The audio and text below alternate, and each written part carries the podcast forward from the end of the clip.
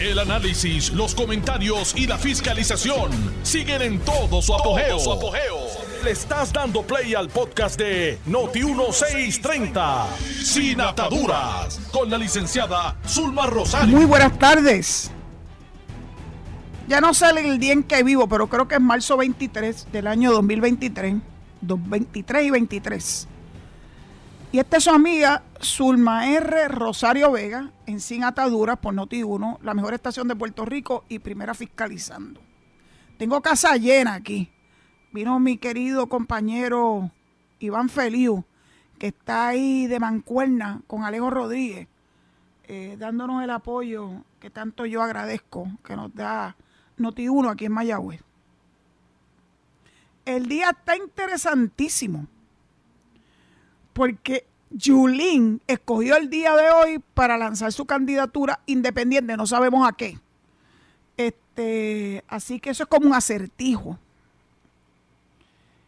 Pero cuando venía de camino estuve escuchando las palabras de alguien que la conoce desde muy joven, desde antes de aspirar al Partido Popular, que es Ronnie Jarabo, que dijo de forma contundente que Yulín nunca ha sido verdaderamente popular y él entiende que la desafiliación de Yulín de ese partido es un acto de facto de algo de jure que algo que era de facto. De facto quiere decir, miren, porque es la realidad. Mientras que de jure es por una cuestión este, legal, etcétera. Las afiliaciones o desafiliaciones a los partidos es algo que los partidos manejan. Quién se afilia y quién no. Normalmente para afiliarse a un partido ocurre en épocas de primaria, donde las personas que pretenden participar y ejercer su derecho al voto y elegir a alguno de los candidatos tienen que firmar un documento donde hacen constar que son electores bona fide de ese partido.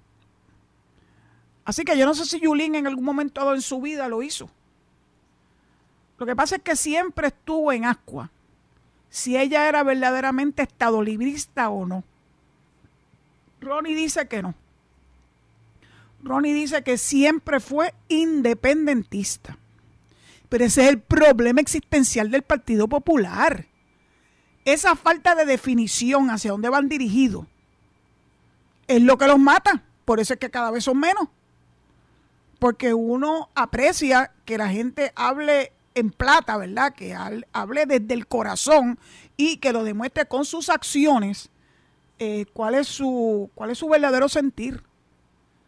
Y Yulín, que Ronnie garantiza que es independentista, hoy con su desafiliación del Partido Popular, pues lo que hace es corroborar, eso es como salir del closet, lo que ya la inmensa mayoría de, los, de las personas que apoyan ese partido sabían por sus dichos los conoceréis.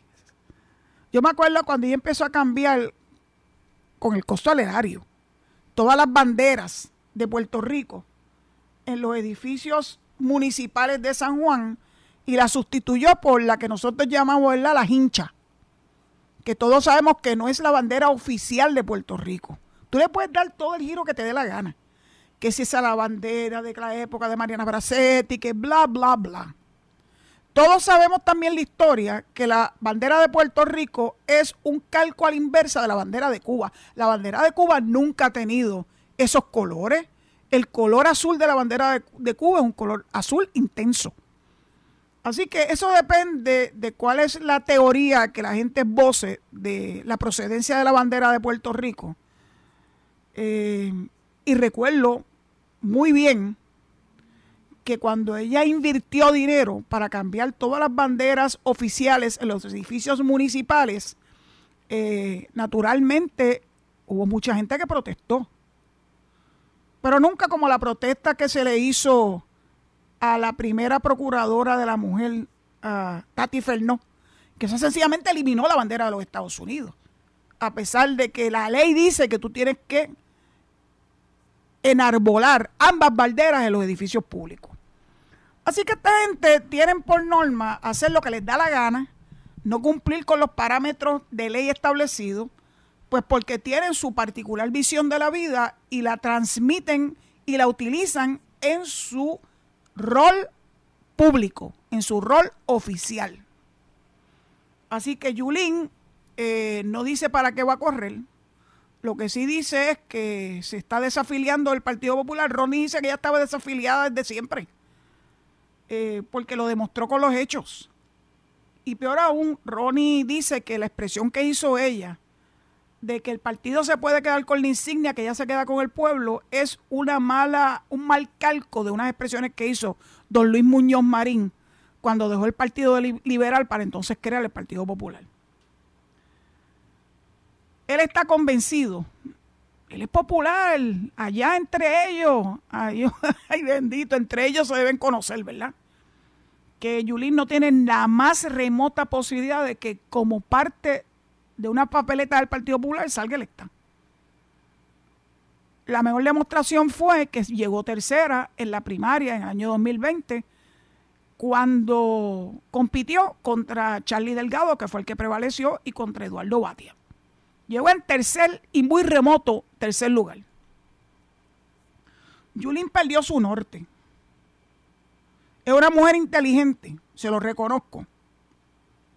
Y además de eso, siempre seré agradecida, porque cuando yo les he contado que estaba en el proceso de pasar por el consejo y consentimiento de la Cámara de Representantes, ella era representante a la Cámara. Y ella estuvo presente cuando Jaime Perello, ese dechado de virtudes, dijo que él no tenía nada malo que decir de mí, pero tampoco nada bueno.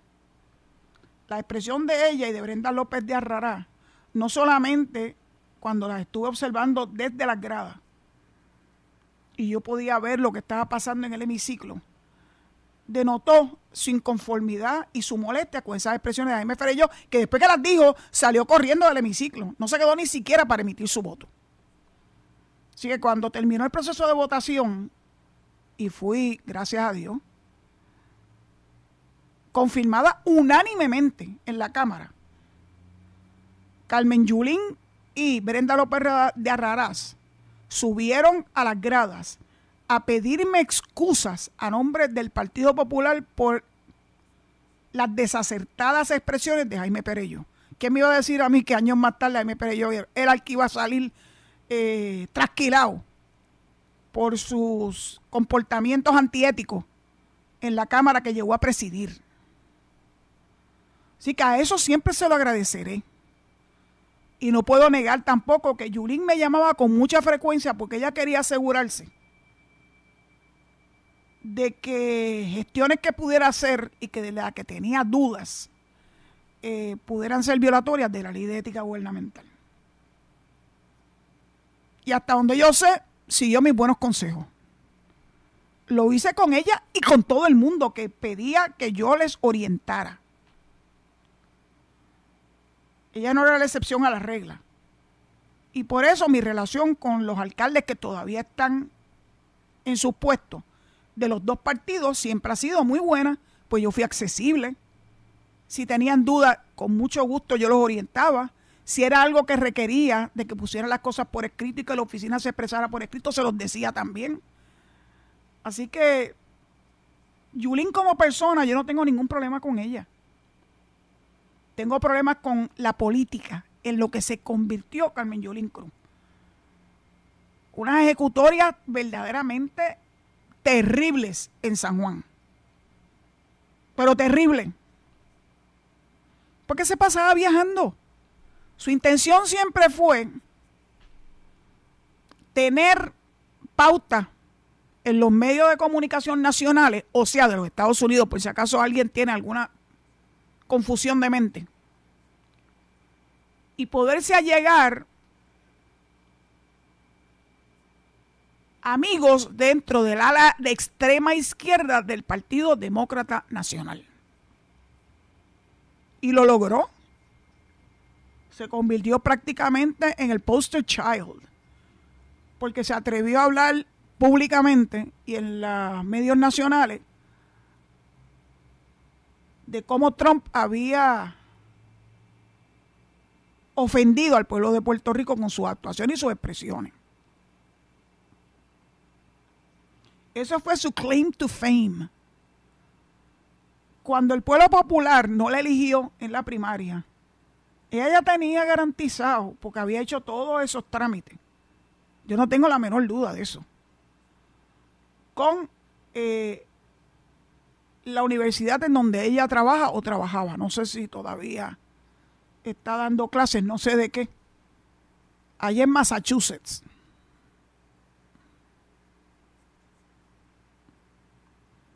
Ella piensa que al igual que lo logró Chaco Vargas Vidot, el pueblo de Puerto Rico de alguna forma la va a favorecer si se lanza de forma independiente a lo que sea, al puesto que sea. Yo creo que lo que ocurrió con Vargas Vidot no se va a volver a dar. Porque distinto a Yulín, Vargas Vidot, aunque obviamente también es independentista, tiene un currículum de vida que habla por él mismo. Una persona que se ha dedicado en cuerpo y alma a trabajar por los más necesitados de, de Puerto Rico. Los deambulantes o las personas sin hogar, las personas que utilizan sustancias controladas. Y él se dedicó a eso. Y ahí está. O sea, su currículum vita está claro. Así que la gente aprecia a una persona que tiene todo el, ¿verdad? Este, el derecho del mundo a aspirar a una posición política, como lo fue Vargas Vidot, porque le reconoce que tiene los galones para poder presentarse ante el pueblo que va entonces a tomar una decisión y elegirlo. Yulín lamentablemente echó por la borda eso, porque pudo muy bien haber haberse dedicado en cuerpo y alma a levantar a San Juan, que tampoco lo, lo, lo cogió. José Santini hizo mucha obra en San Juan, mucha obra. Y claro que ella trató de desmerecer la obra de Santini. Pero tampoco hubo una obra de su parte. Era pintura y capota las calles estaban embaratadas, así las, así las recogió Miguel Romero, que en los dos años que lleva ha hecho mucho más de lo que hizo ella en ocho años. Así que Yulín no tiene ni siquiera algo sobre el que justificar el que le den una oportunidad, una nueva oportunidad al bate en la política de Puerto Rico.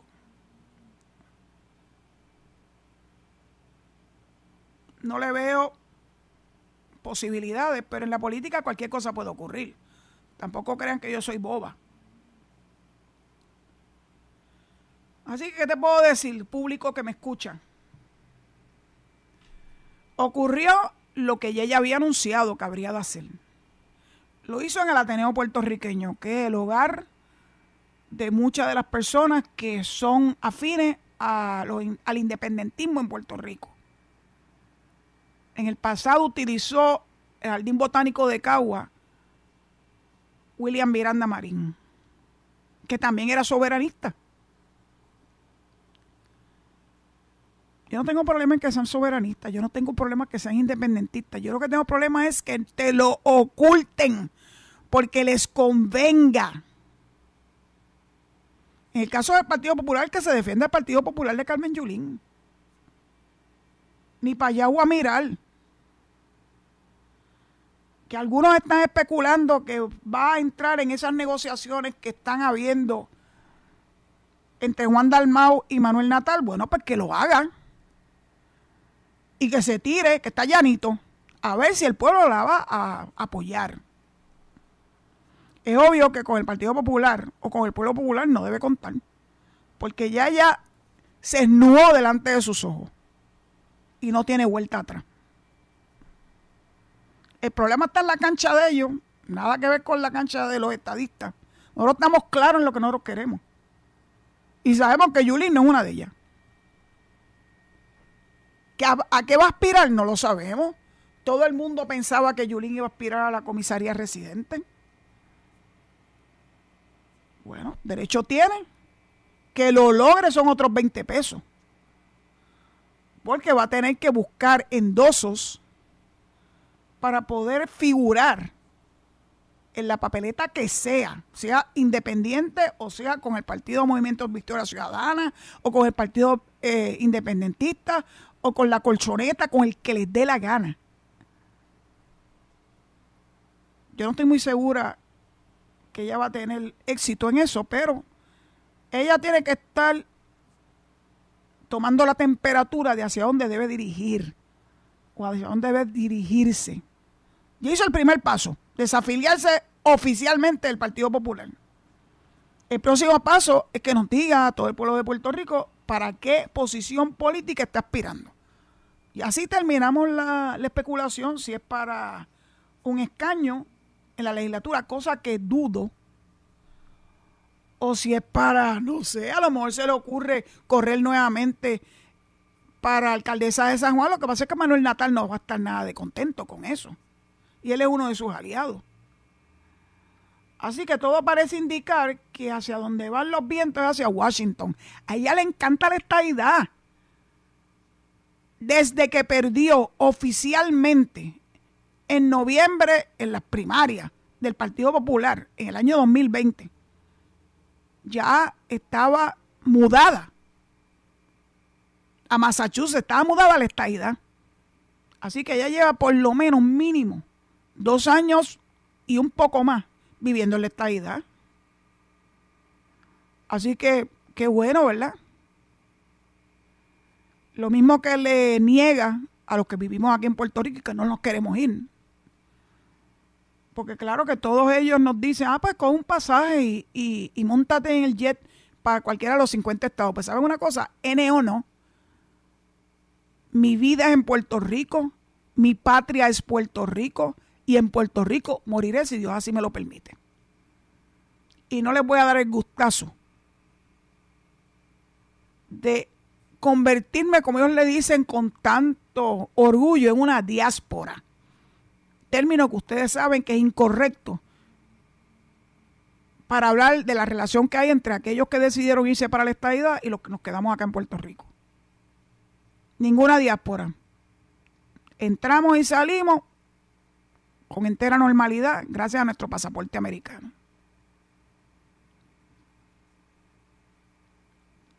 Algunos me preguntarán si lo que yo estoy diciendo de alguna forma es para ocultar uno de los momentos más tristes para Puerto Rico y para Guaynabo, que es la convicción de Ángel Pérez. Eso ocurrió ayer en la tarde. El jurado deliberó y determinó dar un veredicto de culpabilidad en los tres cargos que pesaban sobre Ángel Pérez. No tengo problema con eso. Yo creo en el sistema de justicia. Con todas sus imperfecciones, creo en el sistema de justicia. Ahora, de la misma forma que creo en el sistema de justicia, no pierdan de perspectiva. Yo estuve escuchando hoy en la mañana en el programa de Ferdinand al licenciado Eduardo Ferrer, uno de los abogados de Ángel, decir que ellos tienen suficientes argumentos para llevar este caso en apelación al primer circuito de Boston. Toda persona convicta y luego de sentenciada tiene derecho a apelar esa decisión si se siente inconforme con la misma, si piensa que las instrucciones que le dio la jueza Delgado al jurado adolecieron de alguna falla. Oí a Eduardo decir que parte de sus problemas con este juicio es que lo que hizo la fiscalía de ventilar cuando hicieron pública la acusación en contra de Ángel, ventilar unos videos y unas fotos con toda la intención de mover a los posibles jurados hacia una convicción que fue lo que vimos ayer. Van a tener que al delfino. Porque más allá de eso hubo otro tipo de prueba. Pero ahora yo le voy a hablar al ser humano. Y hoy, cuando pude leer un poco más a fondo de quiénes son los testigos que desfilaron en el Tribunal Federal, traídos por la Fiscalía, me encontré un nombre que yo conozco muy bien. Y le pusieron el nombre con, con su middle name, Ramón. Héctor Ramón Bladuel. Héctor es el director del área auditoria de informe financiero. Y así como en el caso del juez de Aguadilla, fue uno de los primeros testigos, en el caso del juez de Aguadilla fue el primer testigo, donde pudo establecer que los dineros que se le imputa a Ángel Pérez haber recibido no figuraron en ningún informe financiero. Lo que dicen los informes financieros es que tú tienes que hacer todos, ponerlo en ese informe, todos los ingresos que haya recibido, todos los dineros que haya recibido, todo, no hay excepción. Así que la figura de Héctor Bladuel tiene que haberle traído a Ángel cuando lo vio llegar y sentarse en la silla de los testigos. Una imagen, una de las imágenes más impactantes de los adiestramientos que da la Oficina de Ética Gubernamental, que es que le recomendaba a todos los candidatos porque esos eran los adiestramientos que se le daban a los candidatos a puestos electivos, una vez llegaran y obtuvieran el favor del pueblo, pusieran un retrato en su en su escritorio de su familia, de sus seres queridos, y que lo tuviera que ver todos los días, varias veces al día. Estoy segura que Ángel lo recordó cuando Héctor se sentó a testificar, o por lo menos fue presentado como testigo de la fiscalía. No hay forma que tú no puedas recordar a Héctor Blador, un hombre enorme, alto. Y si le pregunto a su esposa, guapísimo. Pero sobre todas las cosas, honesto, serio, Y cuando él terminaba su alocución, que hablaba de los múltiples casos que la oficina llevó en contra de funcionarios o servidores públicos que mintieron en sus informes financieros. Y terminaba esa locución no solamente con casos que eran bien impactantes, sino que terminaba la locución con esa sugerencia o recomendación de que pusieran en su escritorio un retrato de sus seres queridos, muchas personas hacían puchero. Y yo vi alguna que otra lagrimita derramarse, porque entendieron la importancia del comportamiento del servidor público, porque lo que haga bueno o haga malo va a impactar siempre a su familia. Así que dicho eso, tal vez lo más triste de toda esta historia es el impacto que está teniendo esta situación desde que surgieron las acusaciones en el entorno familiar de Ángel Pérez. No importa el número de años que le imputen o le impongan cuando se dicte la sentencia en agosto. La sentencia peor es verle la cara a tus seres queridos y saber el sufrimiento enorme que eso le está representando a cada uno de ellos. Es como un cuchillo en el corazón. Así que dicho eso, pues creo que tengo ya que entregar el micrófono. Ya Alejo me hizo, me hizo la señal recordándole que deben llamar sin chancleta, Alejo, sin chancleta, al 787-832-0760, que hoy, si Dios lo permite, eh, escucho su, su llamada y lo que tenga que compartir con esta servidora. Nos escuchamos en breve. Estás escuchando el podcast de Sin Atadura. Sin Atadura. Con la licenciada Zulma Rosario. Por Noti1630. Deseosa de escuchar sus opiniones a través del hilo telefónico. Eh, vamos a empezar con la primera llamada, Alejo. Licenciada, ¡Ey! Mira quién está ahí desde Connecticut. licenciada, saludos. Oye, ¿cómo fue que lograste? Anda, anda. Mira, se emocionó y se le cayó la llamada. Alejo, ¿qué es eso? Hello. No les cortes la llamada, no se la cortes, ¿ok? Mira, estoy, arrega- estoy regañando a Alejo. Aquí estoy, aquí estoy, licenciada. Qué bueno que estás ahí. Cuéntame. licenciada, escuché el podcast del marzo 17 y ese podcast yo me lo he gozado, me he reído. ¿Qué habré dicho? no ¿Qué habré dicho? ¿Qué habré dicho? No, no, pero esas palabras que usted dijo, lo que pasa es que uno se envuelve acá y yo no sé si usted le ha pasado eso, que uno se envuelve ah, y no puede escuchar bien este las conversaciones lindas y preciosas que usted dijo sobre mi persona Ah, y ¿viste? eso me agradó un montón. I love you. yo yo desde que desde que esto esto esto es eh, esto de lo más profundo de mi corazón yo de que ustedes la nominaron para ética eso a mí yo dije donde yo dije la licenciada va a hacer un buen trabajo y no me equivoqué. Pues muchas gracias, y, muchas gracias. hizo un buen trabajo pero pero nada eh, ya verdad eh, ya usted eh, eh, fue triunfada triunfó lo hizo bien.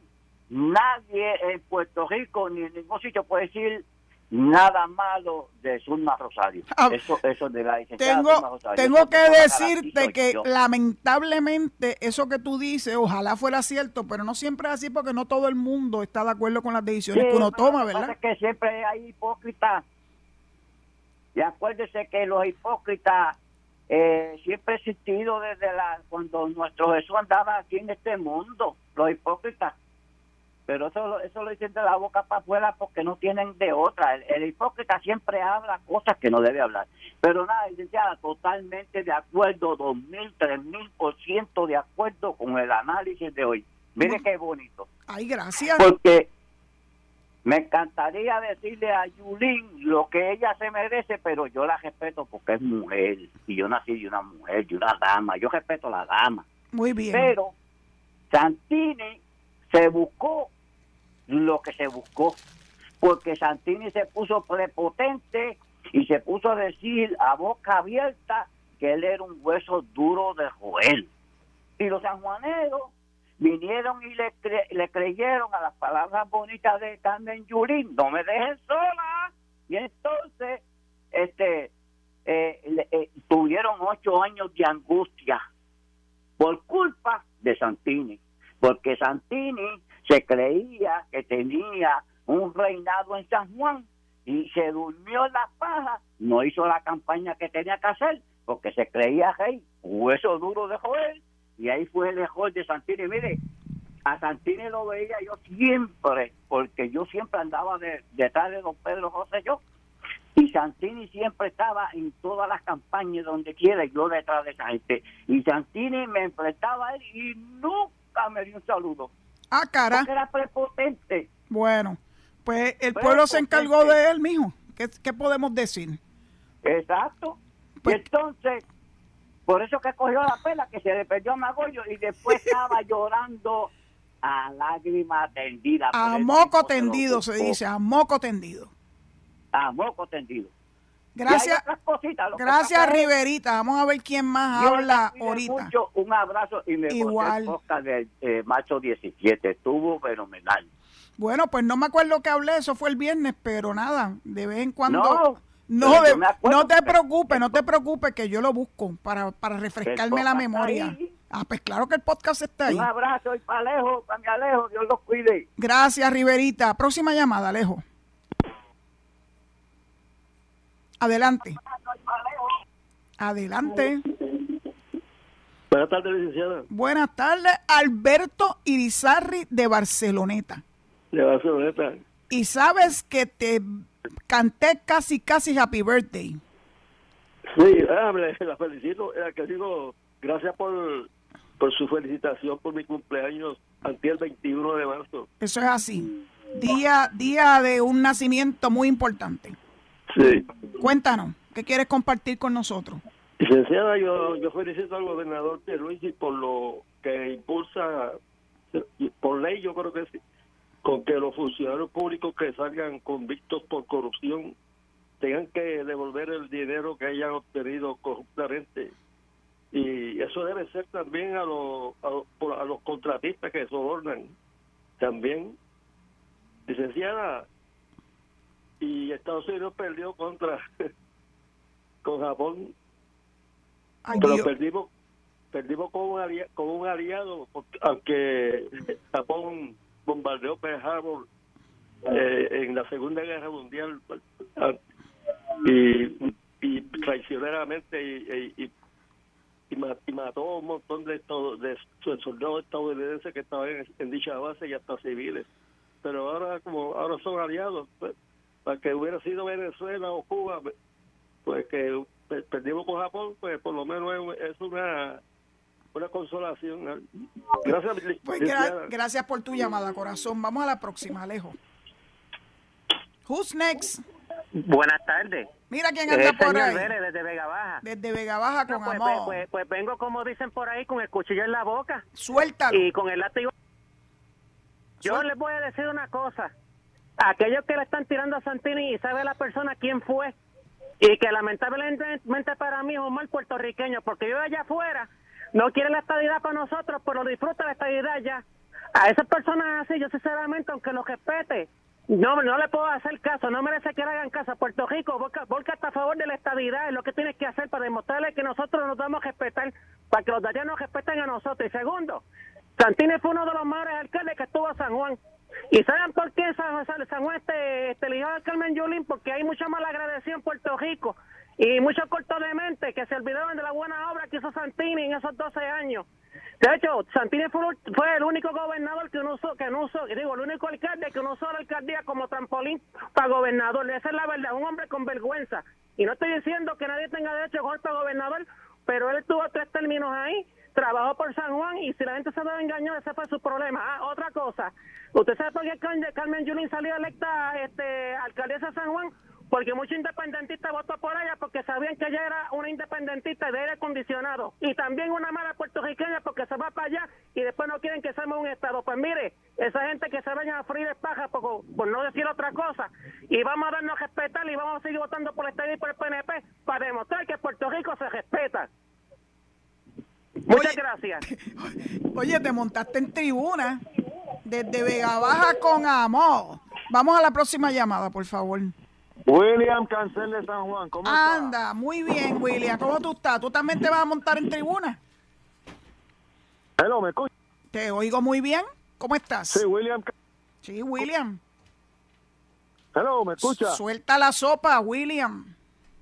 Bueno, este señor de Conérico siempre atacando al PNP y después se canta estadista, pero atacando el único partido que defiende la estadidad. Ese es el señor ese Rivera de Conérico. Ya lo conocemos. Pero mira, Santini fue 12 años alcalde de San Juan. La única persona que tuvo más años que Santini fue doña Fela.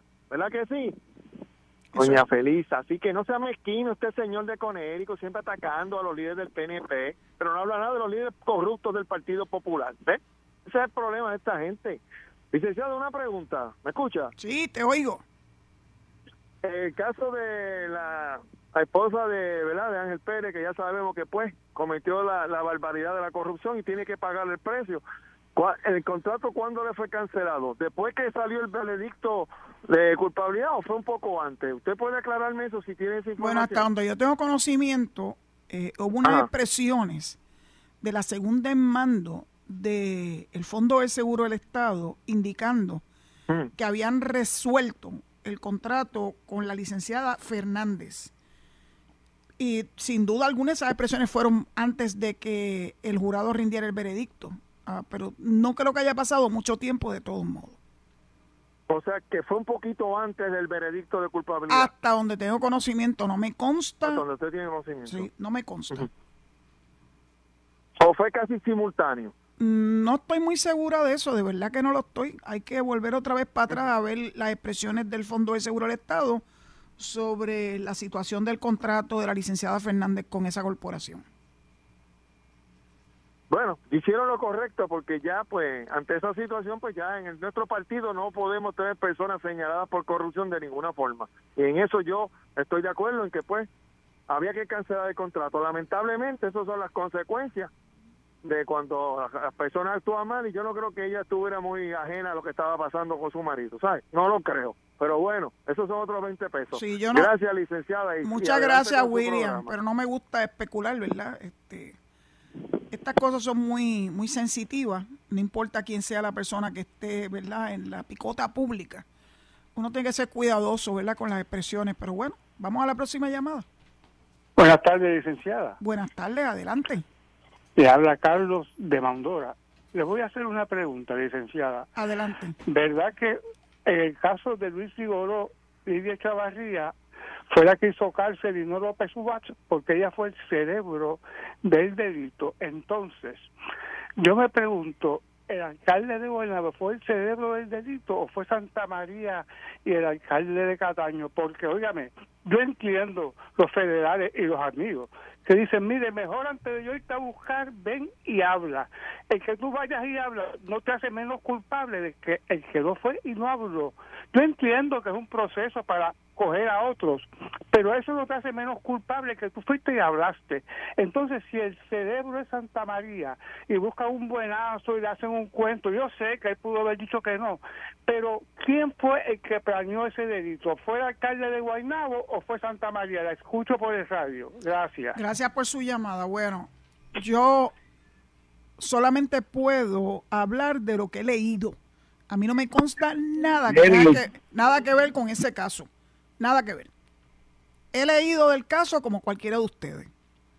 No hay duda que Santa María pululaba no solamente en Guaynabo, pululó en muchos municipios, incluyendo Trujillo Alto, Popular, eh, Aguas Buenas cuando era Arroyo Chiquí, popular, este, en Guayama, popular también. O sea que yo no sé por qué la gente quiere hacer creer que Santa María eh, solamente tuvo acceso a gobiernos PNP. Eso es totalmente incorrecto. Que él haya sido el cerebro, pues obviamente que fue el cerebro, él fue el que le plantó la idea a ellos, pero bueno, uno decide si uno va a aceptar o no el ofrecimiento. Así que aquí la, la culpa tiene que ser repartida entre los dos, entre el funcionario público y entre el contratista, lamentablemente. Vamos a la próxima llamada. Alejo, who's next? Bonjour. Bonjour, mon ami. ¿Ça va bien? Très bien, vous. Yo soy bien así. Mira, viste, viste que le sometemos al francés. Carlos, adelante. Buen día, eh, saludos Saludo. y bendiciones también. Igual. Eh, una, una pregunta y un comentario. Vamos, vamos, Eh, la... la- que quieras primero. La pregunta primero, este, y te la dejo después del comentario también. Este, eh, ¿por qué aquí se acusa a Raimundo y todo el mundo de ser corrupto por, por ejemplo, el caso de Héctor Martínez por 800 dólares y Yulín que hizo un montón de viajes que no estaban relacionados con su cargo público por el cual la elegimos y votamos. Ella hizo montones de viajes y no se le acusó por ninguno. Eso es una corrupción también. Yo creo que habría que investigar si hay algún reglamento o ley que haga que esa persona restituya el dinero que se ha llevado del pueblo de Puerto Rico para hacer viajes como los que hizo. Y el comentario eh, a Burgos este eh, ha llevado en la Cámara de Representantes una investigación que todavía está en vistas públicas y vigente sobre montones de personas que han eh, padecido por la o, um, vacunación obligatoria. Y es bien triste ver tantas personas que lloran, sus familiares y los casos que se han visto por um, muertes de personas que han sido inoculadas, inmediatamente han muerto o posteriormente y han sufrido muchos males, incluyendo las eh, el incremento incesante de muertes repentinas sin razón alguna ni violencia. Buenas tardes. Buenas tardes. Eh, Burgos, naturalmente, ha escogido a las personas que van a testificar en su comisión. A mí no me llamó, y yo estoy vacunada, cuatro veces vacunada, y no se me ha movido ni un pelo. Y conozco en mi familia, todo el mundo está vacunado y todo el mundo está lo más bien. Así que escoger a los que lamentablemente eh, no pudieron, ¿verdad? Este, bregar con los efectos de la vacuna, bueno, pues eso tú, tú escoges a la gente que tú quieres, ¿verdad? Pero a mí no me llevó. Yo hubiese testificado totalmente en contra de lo que dijeron esas personas. Porque yo soy de las que creo en la ciencia. No es perfecta. Y hay gente que posiblemente tuviera alguna condición preexistente que pudiera haberse exacerbado como consecuencia de esas vacunas. Eso yo no lo sé, yo no soy científica. Yo prefiero escuchar a los científicos y que nos hablen de eso. Eh, con relación a los viajes de Yulín, hasta donde yo tengo conocimiento, todavía hay unas investigaciones en curso con relación a su tiempo en la alcaldía de San Juan. Las investigaciones no tienen un tiempo definido, porque estos tipos de delitos eh, no prescriben. Así que uno nunca sabe, a lo mejor un día de esto nos sorprenden los federales o los estatales con relación a lo que se le imputa o se le imputaba a Carmen Yulín Cruz. Vamos a la próxima llamada, Alejo. Who's next? Buenas tardes. Buenas tardes. ¿Conmigo? Sí, con usted, con esa voz de casi, casi de locutor. Pues buenas tardes, eh, Zulma, le habla a un agente de la policía, pues por razones obvias no me voy a identificar. No hay problema, pero, primero quiero que sepa que yo adoro a mi policía. Gracias. Y nosotros la adoramos a usted y al pueblo de Puerto Rico. Gracias. Pero, Cuéntanos. Eh, lamentablemente, con la ley 4 del, perdón, ley 3 del 4 de abril del 2013. Conozco esa ley muy bien. Ok. Alejandro García Padilla nos dejó a nosotros en un retiro. Se han hecho gestiones y a través de la recién aprobada ley 104, la cual es la de la ley de las tragamonedas, ya el dinero para nuestro retiro pues está. Recientemente en estos días se aprobó el proyecto 1593. También el cual nos garantiza a nosotros el 50% del sueldo cuando nos retiremos. Lo único que falta es que la ley 104 y esta recién proyecto, el 1593, cuando se convierta en ley, se ejecute para verdaderamente nosotros recibir un retiro. Luego, en mi caso de 33 años de servicio que llevo, que ya pues no me encuentro como en las condiciones que encontraba cuando entré a la policía, y lo eh, gobernador Pedro Pierluisi le dé paso a esa ley, el retiro de arreglado y así nosotros poder por lo con un sueldo justo por los años de servicio que llevamos los compañeros de la ley 1 y la 447, además de reforma 2000.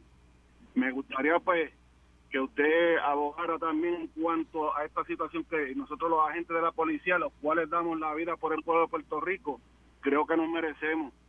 Eso sería todo, Zulma, y gracias. Y, adoramos al pueblo de Puerto Rico y seguimos encaminados al servicio que el pueblo merece. Muchas gracias por su servicio y créame que si hay alguien que está totalmente de acuerdo que se restituyan los derechos adquiridos por la policía de Puerto Rico, soy yo.